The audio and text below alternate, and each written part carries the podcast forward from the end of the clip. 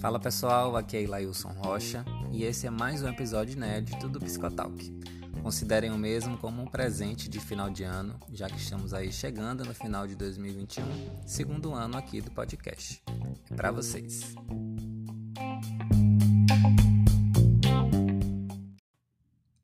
Muitos são os anseios, muitas são as ansiedades, as expectativas, as projeções, os planos e muitas vezes as angústias nessa temporada de ano, quando a gente está chegando aí no final de um ciclo para o início de outro. O que é que está envolvido nesse encerrar? O que é que está envolvido no medo, na necessidade de aprovação, na importância do reconhecimento dos nossos feitos? Encerrar para começar. Reconhecer o que fazemos também importa. Hoje, para dialogar comigo, eu recebo a psicóloga Dandara Palhano, que é inscrita no CRP 13/7379, mestra e doutoranda pela Universidade Federal da Paraíba, professora de psicometria, psicologia organizacional e do trabalho e metodologia do trabalho científico e psicologia da saúde. Dandara é psicóloga clínica com base na terapia cognitivo-comportamental, CEO da Roche Palhano que é uma consultoria em psicologia organizacional, consultora particular em análise de dados em psicologia e saúde, mas o mais importante, mãe, filha, neta, sobrinha, mulher e humana. Nandara, seja muito bem-vinda ao Psicotalk. Você é de casa, outrora supervisora lá na minha época de estudante, hoje faz parte da equipe. Sua segunda vez como convidada aqui no projeto no nosso podcast. Seja muito bem-vindo. Sou muito suspeito a falar de você para te apresentar, mas saiba que eu estou muito feliz e muito honrado em poder encerrar mais um ano aqui do Psicotalk junto com você e ao seu lado. A casa, para variar, é toda sua. Queria agradecer primeiramente o convite. Muito obrigada por essa apresentação, Ilailson. É muito bom voltar aqui, né, para a gente encerrar o Psicotalk com chave de ouro esse ano. Fico muito feliz por ter sido convidada para trazer um pouco da minha fala para você e para os nossos ouvintes, né? Muito feliz de participar desse projeto desde o começo. E hoje é, nós vamos conversar um pouco sobre é, várias questões ligadas aos começos, aos finais, às mudanças, às falhas, né? Como é que a gente pode se trabalhar nesse, nessa perspectiva de mudança e de abertura para a mudança e para a aceitação das nossas falhas. É isso aí, Dandara. E quando a gente idealizou e pensou, né, sobre esse episódio que é o último do ano de 2021, não tinha como a gente não pensar nisso tudo que você acabou de mencionar, né? No que está envolvido nesse processo que a gente está vivendo agora na finalização de ciclos, no final do próprio ano, né? Como as pessoas se comportam nessa temporada de vida, como é que as pessoas planejam os seus sonhos, os seus progressos, as suas ações, né? Tudo isso está embutido, a gente vai falar um pouquinho sobre isso hoje, né? Eu acho muito importante até levantar um questionamento inicial, né? Quantos começos existem num fim? Será que as pessoas param para pensar nisso, né? porque um final é sempre visto como algo ruim em sua grande maioria das vezes. Mas quantos começos e quantas possibilidades né, de recomeçar existem aí nestes finais? E aí não tem como falar disso sem falar exatamente no que você falou, né, na abertura para mudanças e tudo que está envolvido nisso. Então fique muito à vontade, tá? Isso eu dou um pontapé inicial nesse episódio da gente para que o nosso diálogo aconteça a partir disso aqui. Muito bem colocado, Ilailson. É bom a gente pensar nesse propósito, né, nesses objetivos que a gente constrói. E a gente muitas vezes não consegue enxergar que vamos precisar iniciar e reiniciar várias vezes para que a gente consiga chegar a um final, a um objetivo. É, consigo observar que algumas vezes as pessoas se encontram presas em teias de recomeços e há também uma dificuldade né, de reconhecer que a gente precisa mudar alguma coisa, né? Precisa mudar o percurso, precisa mudar a forma como está agindo, precisa mudar é, inclusive até de objetivo, né? A gente precisa recalcular a nossa meta algumas vezes. E aí é que é possível enxergar psicologicamente, né, que há uma dificuldade das pessoas em reconhecer que a gente precisa estar aberto a mudanças, né, que a gente precisa é, estar aptos a encarar a mudança como algo positivo e não como um processo de erro, de falha, de é, perda, né? Então, o, o, a mudança do objetivo muitas vezes ela é vista como a falha, né? Como é, esse ato de incompetência. Era essa palavra que eu queria encontrar, né? Mas mudar objetivos, recalcular a rota, adequar as necessidades não é incompetência. Isso é preciso que isso fique muito claro. Né? E a psicologia, a psicoterapia, ela pode ajudar muito nesse processo né, de, de reconhecimento de, dessa necessidade de mudanças, de é, recalcular essa rota, inclusive de até entender se aquele objetivo de fato é o objetivo que vai fazer a pessoa ser mais feliz. Né? Então, estar abertos à mudança né, é uma qualidade que é importante a gente trabalhar no nosso dia a dia, né? Entender que nem tudo vai acontecer do jeito que a gente quer. É, isso também tem relação com algumas crenças, é, algumas limitações, é, algumas prisões que a gente se encarcera no dia a dia.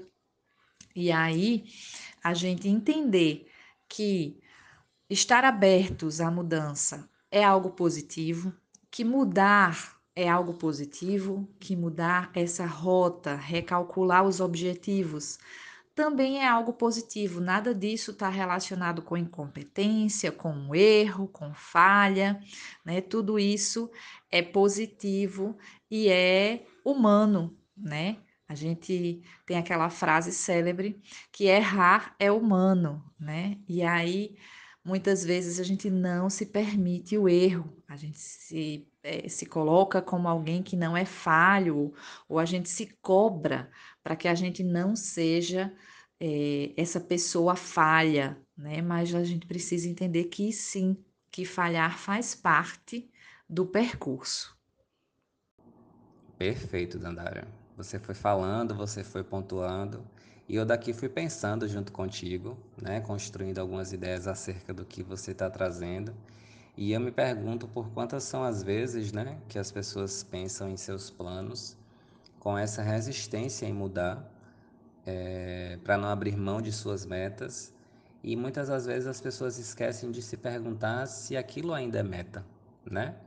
Se aquilo ainda faz sentido para ela, se aquilo ainda faz sentido para a vida que ela vive e também quer viver, né? Trazendo para a temporada que a gente está vivendo agora, né? De final de ano. Será que as metas que eu tive no início de 2021 são as mesmas que eu tenho que ter para 2022? Será que a gente é o mesmo? Eu acho que não, né? Então, é, essa, esse, esse diálogo né, que a gente está levantando a partir de então passa a nos colocar, inclusive, para que a gente possa reconhecer os nossos ganhos em, em nossas vidas também como uma ferramenta de saúde mental. Porque a gente às vezes passa por tanto tempo é, desejando que a gente alcance as coisas que a gente quer, a gente deseja muito que a gente tenha algo que é de sonho da gente, daquilo que a gente estabelece como prioridade, como metas, e nem sempre a gente tem né, da forma como a gente queria. Nem sempre a gente vai ter, inclusive, o que a gente quer, mas a gente consegue ter da forma que a gente pôde ter, né? Eu acho que é muito mais importante que a gente reconheça o que a gente conseguiu ter, fazer e conquistar do que aquilo que não. Porque às vezes a gente falta tão pouco para estabelecer e para ganhar e reconhecer uma meta, né? de que a gente às vezes esquece de reconhecer todo o esforço que a gente teve para conseguir aquilo. Por exemplo, vamos supor que minha meta este ano é, é conquistar 20, 20 cadernos, que eu queira comprar 20 cadernos. Só que eu não consegui comprar 20 cadernos, eu, comp eu consegui comprar 19. Então, por um caderno, eu coloco o meu esforço, é, as minhas ferramentas, o meu empenho, o meu trabalho, o meu suor, as minhas abdicações, né? Em jogo por, a, por apenas uma unidade. E eu esqueço de reconhecer tudo que eu consegui fazer para conquistar 19, entende? Então, a gente também, nesse, nesse processo que a gente vem conversando aqui hoje, eu acho que é muito importante que a gente fale dessa abertura para mudanças também nesse sentido, da gente mudar inclusive o pensamento da gente, que é muito no automático. Isso também vem muito da sociedade que a gente está inserido, né? Dessa sociedade que cobra, dessa sociedade que valoriza e que tem a necessidade exacerbada de reconhecer e de reconhecer-se também em conquistas que muitas das vezes estão pautadas em óticas de terceiros, né? O que faz sentido para mim pode não fazer para você e não tem problema nisso. O negócio é, faz sentido para mim? As minhas metas, aquilo que eu quero mudar, aquilo que eu quero ganhar, inclusive, e a forma como eu olho para os meus ganhos, está fazendo sentido para quem? Porque se não faz sentido para mim, dificilmente vai fazer sentido para outra pessoa, né? Então, a abertura dessa mudança que você falou brilhantemente agora em sua fala, também reflete um pouquinho nisso, né? Porque a gente não tem como sair de um lugar se a gente não quer sair dele. É até retórico falar nisso, mas é, se a gente não estabelece, inclusive, uma nova forma de olhar para o que a gente consegue fazer e da forma como a gente pode fazer, a gente sempre vai estar chorando pelas mesmas coisas, né? A gente não vai conseguir sair de um determinado lugar para ocupar outro espaço justamente por essa não abertura e por também um medo de falhar. Eu acho que esse medo de falhar também está embutido, inclusive nessa decisão de pensar diferente, de mudar é, e, de, e de adotar novos comportamentos pautados no que faça sentido para a nossa vida e para a nossa forma de existir, que isso também importa muito. Né? O que é que você acha? Nossa, Ilailson, é bem por aí. É bem por aí. Eh, quando você falou lá no comecinho sobre a questão das metas e dos sentidos, eu fui pensando, né? Eh, como você falou, será que as metas do início de 2021 ainda fazem sentido? Né? Vale a pena insistir nisso? E aí também me veio a ideia de que quando a gente tem medo de falhar, a gente acaba por tornar as falhas maiores do que são que foi justamente o que você falou do caderno, né? A gente reconhecer é, que faltou um caderno, mas eu conquistei 19, né? A gente parar de transformar a falha em algo maior do que realmente é. Né? Existiu uma falha aqui, mas o que é que existiu de sucesso? Né? A gente focar também em entender que nem tudo que a gente falha é tão grande quanto parece. Né? A gente tem muito um sentimento negativo quanto à falha, né? um sentimento negativo conectado com essa sensação de falha, e a gente também traz junto um sentimento de culpa e de inapetência, de incompetência com relação àquela falha. Se eu falhei, é porque eu sou incompetente e eu me sinto culpada por ser incompetente. E isso a gente precisa estar tá sempre trabalhando. Tá? A gente precisa estar tá sempre se revisando, sempre voltando para o racional. Será que de fato a gente é incompetente? né? É, vamos revisar tudo que nós já falamos, tudo que nós já fizemos.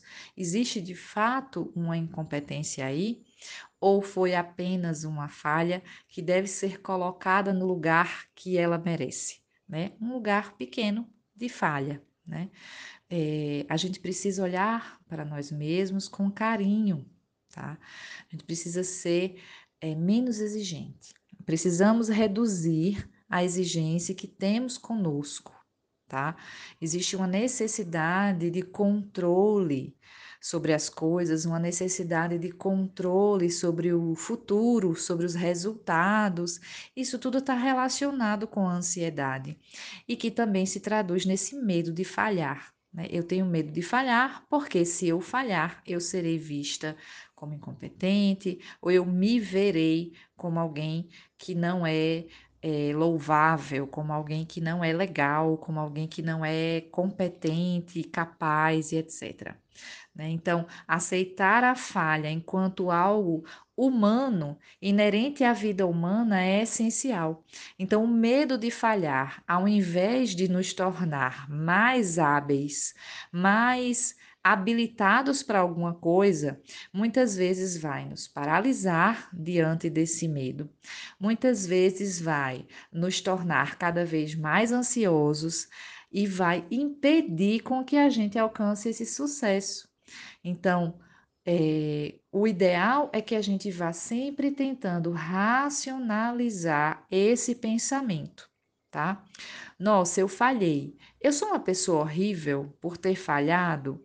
Isso quer dizer que eu não presto para nada? Vamos pensar nisso, né? Trate a si mesmo com carinho.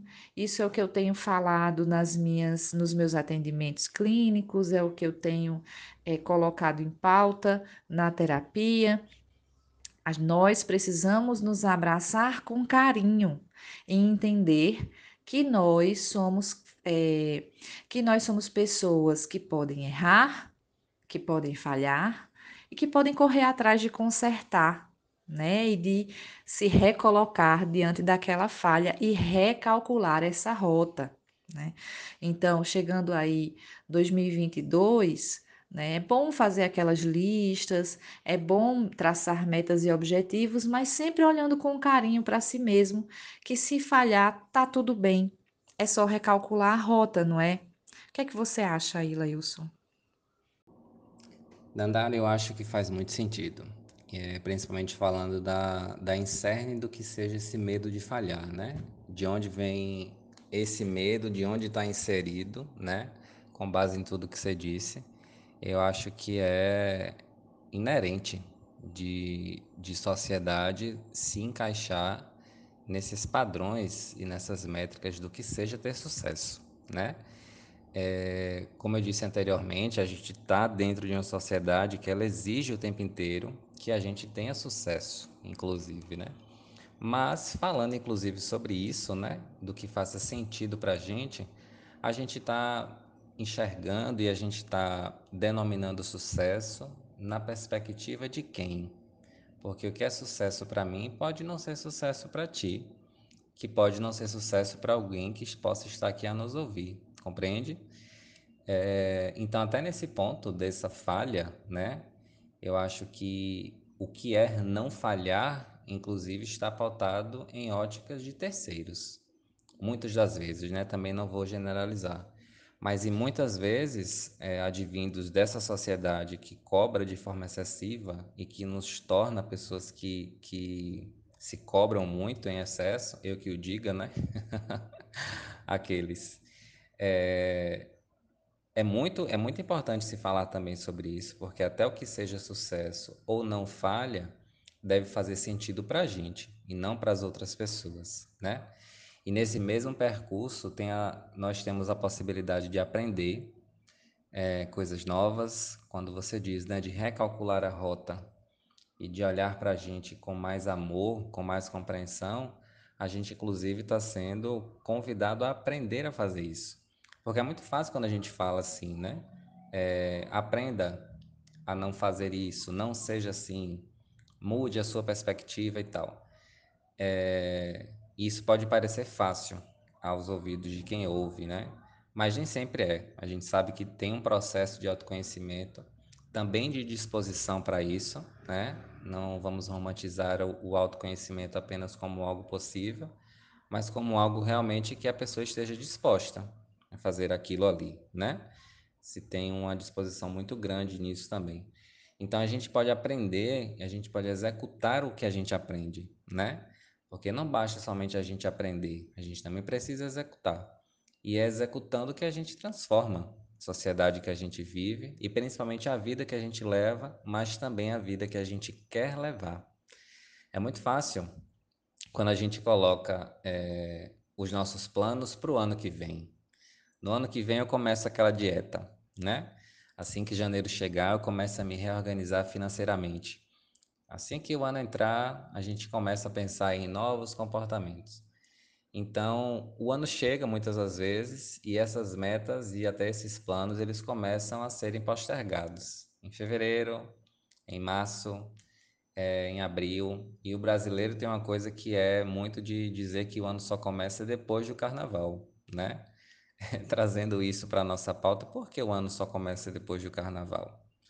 Então, é, não estou criticando quem diz isso, tá? Mas é muito é, válido trazer para o nosso diálogo para que a gente entenda que o poder de execução ele é válido a partir do momento em que a gente decide fazer aquilo ali.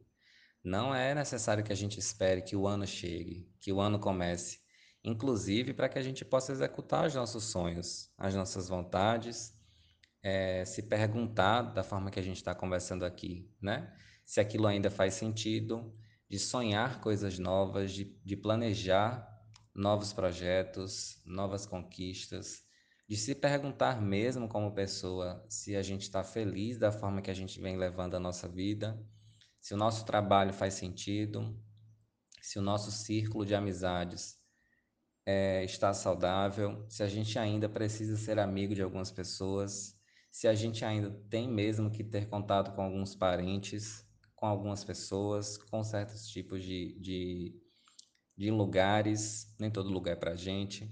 Então, tudo que se envolva nesse processo de transformação, eu acredito que a gente fala de uma coisa muito importante também, que é a resiliência, principalmente no ponto que você tocou, que é o medo de falhar, o medo de errar e se criticar às vezes que erra. Porque nem sempre o erro é um convite para que a gente vista a capa do incompetente, né? É, nos erros estão as oportunidades grandiosas de vida da gente poder acertar. Eu acredito muito numa, num pensamento que tira da gente, nos desobriga, né, da necessidade de acertar sempre.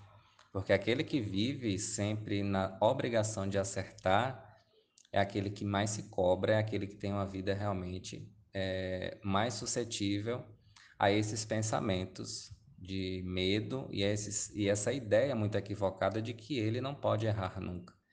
Então, qual é a estrutura dessa pessoa? O que é que essa pessoa vai se transformar se ela nunca se permite errar?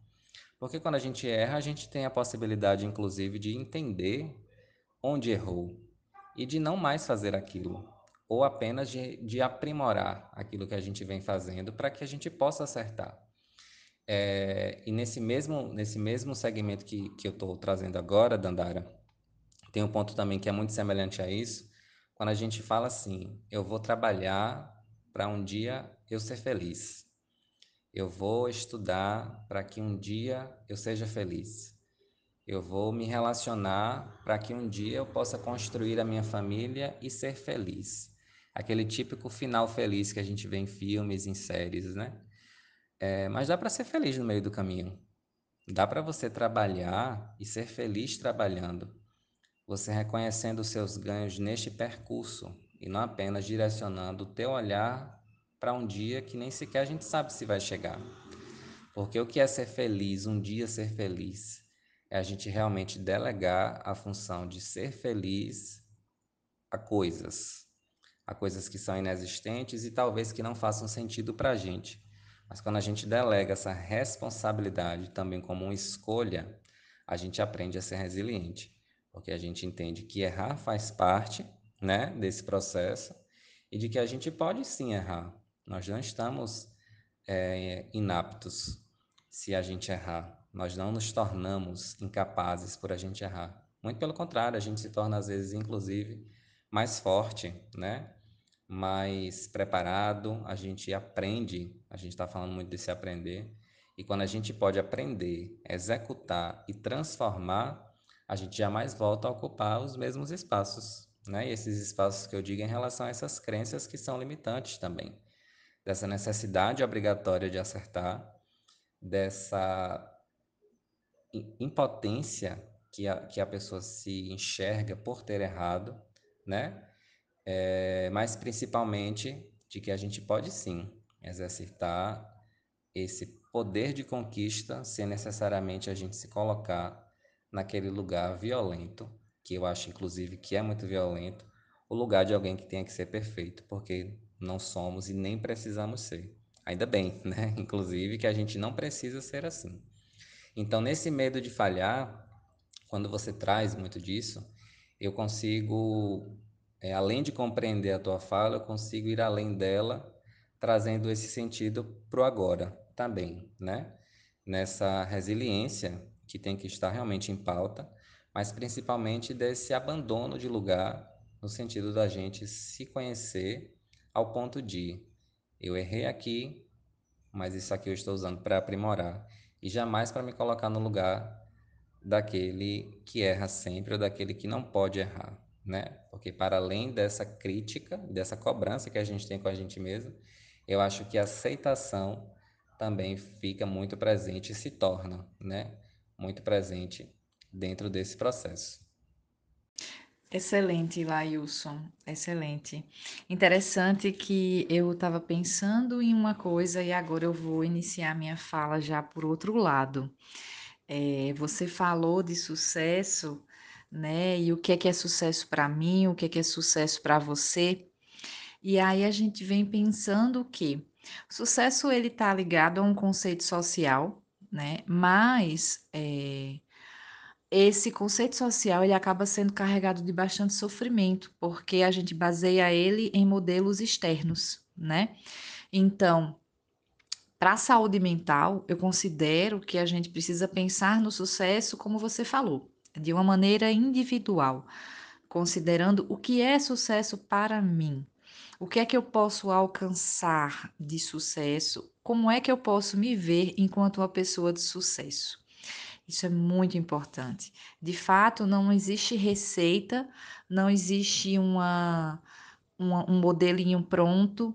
É, desconfiem se vocês virem alguém dizendo cinco passos para, né? É só fazer isso. Eu tenho uma receita, né? E não existe receita mágica. Cada processo é individual, único. E essa é a, é a grande é, essa é a grande magia. Eu não, eu não queria dizer a palavra magia, mas vou utilizar, né? Essa é a grande magia da psicologia, que na verdade não é magia, é ciência, né? Mas esse é o grande sucesso da psicologia, é entendermos cada ser humano como único, como indivíduo na sua construção social, porém, a partir de sua vivência individual, das suas compreensões, do seu humor e etc. Né? É, aceitar a culpa também está relacionado com essa questão do sucesso. E eu não sei se você tem percebido, né? Esse, a gente vai percebendo isso com o passar do tempo.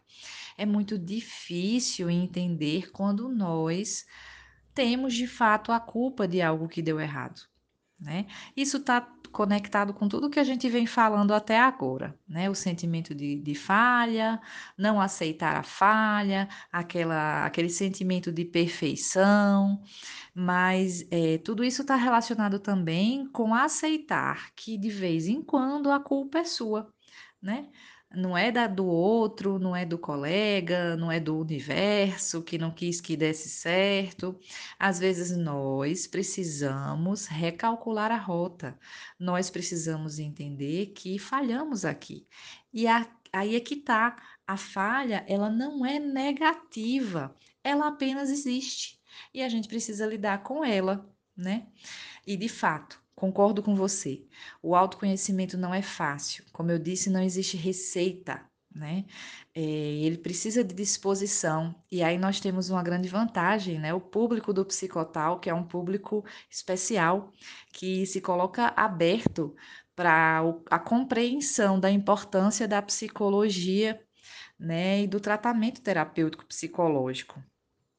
É, eu queria finalizar essa fala é, linkando, né, conectando com o que você trouxe do objetivo futuro da felicidade. Quando eu me aposentar, eu vou viajar.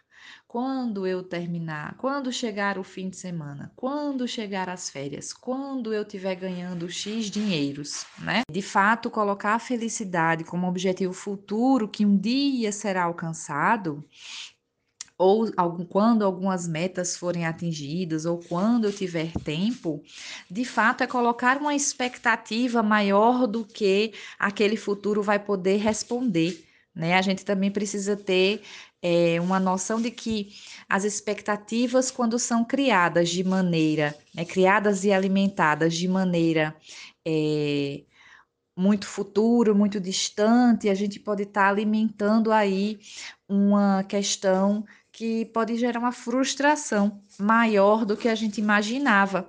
Então, mais importante é dar vazão aos momentos felizes do agora, né? Aos momentos felizes do que você está vivenciando no momento que você está vivenciando, tá? Se tiver algum barulho, é o meu momento feliz aqui, minha gatinha brincando com um pedacinho de papel, tá? Peço desculpa por essa intervenção.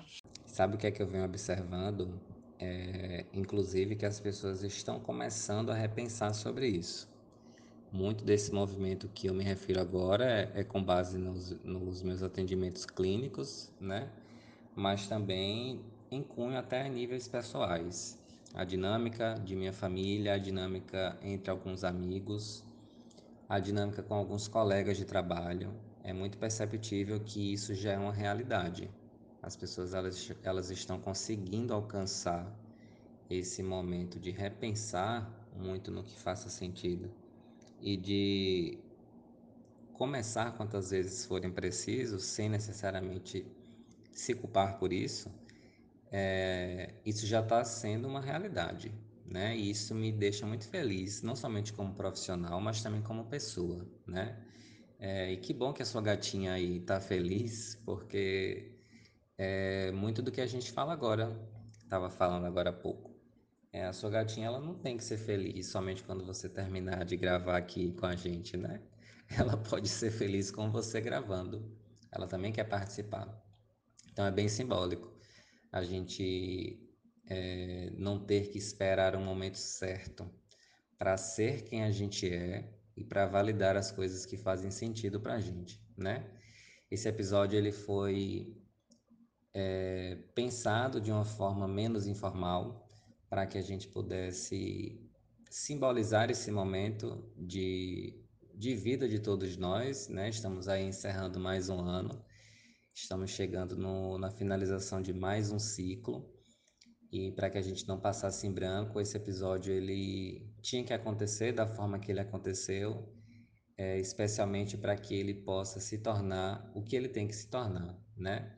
E não naquela pretensão de vamos fazer para que isso aconteça, ou vamos falar sobre isso para que as pessoas digam sobre o que a gente está falando. Não, algumas pessoas, inclusive, podem ouvir, estar nos ouvindo e não ter sentido nenhum para elas, como outras pessoas podem estar ouvindo e está com muito sentido, e está tudo bem, né? É, mas é exatamente com esse propósito, de que esse final de ano que está aí faltando quatro, cinco dias para chegar, ele seja visto e ele seja principalmente encarado como uma oportunidade é, da gente poder transformar não somente as nossas metas, mas também o nosso modo é, de aceitá-las, né? Sejam os finais, sejam os recomeços, sejam os sentidos, qualquer que seja a esfera, às vezes a gente só precisa encerrar para começar. E todo começo, ele é pautado principalmente nessa perspectiva. O que faz sentido para mim precisa fazer sentido para mim, não para ninguém mais. Porque não existe jeito certo, não existem comportamentos certos, não existem escolhas certas. Existe o meu jeito, existe o meu comportamento e existe as minhas escolhas. E isso faz muito sentido para mim, não sei se faz para ti, né? E aí, nesse mesmo ensejo, Dandara, eu quero te agradecer muito por você ter topado finalizar o ano de 2021 com a gente aqui. Você faz parte da equipe do projeto, né? É, foi minha supervisora no primeiro ano de psicotalk quando ainda era estudante e finalizar o primeiro ano de psicotalk, inclusive, com a minha pessoa enquanto psicólogo, é exatamente a compreensão de que existe o tempo certo, de que eu não posso me pautar no tempo de uma outra pessoa. Existe o meu tempo, existiu o nosso tempo e a gente hoje está aqui graças a isso, né? Com todas as coisas que, que aconteceram nesse ano de 2021, é muito simbólico também poder te receber e de concretizar a finalização de um ano muito importante para a minha vida como profissional e nesse alento, não somente para as pessoas que estão a nos ouvir, mas também para mim, né? Que em 2022 já te adiantando, vai ser um ano de muitas decisões importantes na minha vida, em todas as esferas, mas pautados exatamente no que a gente acabou de conversar aqui hoje, né? Em dar outros passos, em, recalcular a rota, dar dois passos para trás e nunca me culpando e sempre lapidando aquilo que eu possa ainda fazer. Então eu quero te agradecer, tá? Por esse episódio brilhante que a gente construiu aqui hoje. É mais um abraço no coração das pessoas, eu quero que as pessoas sintam isso. É mais um, um carinho que a gente pensou em fazer para que esse final de ano seja também contemplado nessa perspectiva de onde a psicologia pode chegar e de como as pessoas também olham para a psicologia, né? Não como você falou, não como magia, como ciência, mas principalmente também como uma possibilidade que não parte apenas dela, mas parte da gente em não ocupar mais os mesmos espaços. É, exatamente, Lailson. Olha, eu queria te agradecer demais pelo convite. Eu acho que é, acaba por coroar um pouco toda a nossa contribuição é, em conjunto, desde o início do Psicotal, que eu como supervisora. De fato, meu interesse também em aceitar o convite, em participar desse, desse episódio, foi trazer um pouco mais de leveza para as pessoas, né? A gente também existe a leveza na responsabilidade, né? A gente precisa entender que é, o sentimento de culpa ele não é legal, é, mas que a gente precisa também assumir a responsabilidade diante das nossas ações, né? Que a gente precisa também tirar o peso da falha, né? Enfim, então trazer mais leveza para que as pessoas possam conseguir é, encontrar caminhos suaves para o alcance dos objetivos, das metas e da felicidade nos pequenos momentos. É, quero agradecer profundamente pelo convite, agradecer aos ouvintes pela escuta, é, me colocar à disposição para qualquer dúvidas. É, estou no meu Instagram, né? A gente já já tenho colocado aqui essa disposição e que a gente possa cuidar cada vez mais da nossa saúde mental. Então, um grande beijo a todos e até breve. Que honra! Sigamos sempre juntos. A vocês, toda a minha gratidão, todo o meu respeito, todo o meu amor, toda a minha confiança e toda a minha integridade para que a partir de 2022 a gente volte a se encontrar aqui no nosso podcast de saúde mental. Que seja o final de um ciclo poderoso, significativo, que a gente leve dele aquilo que a gente possa levar e como a gente pode levar sabendo que a gente pode sempre tudo aquilo que a gente quiser, da nossa maneira e da forma que nos é possível. Que seja um novo ciclo e um novo começo de muita sabedoria, de muita saúde, que é muito importante, porque com isso a gente pode exatamente tudo aquilo que a gente desejar. Um grande abraço da minha família para a sua e até 2022.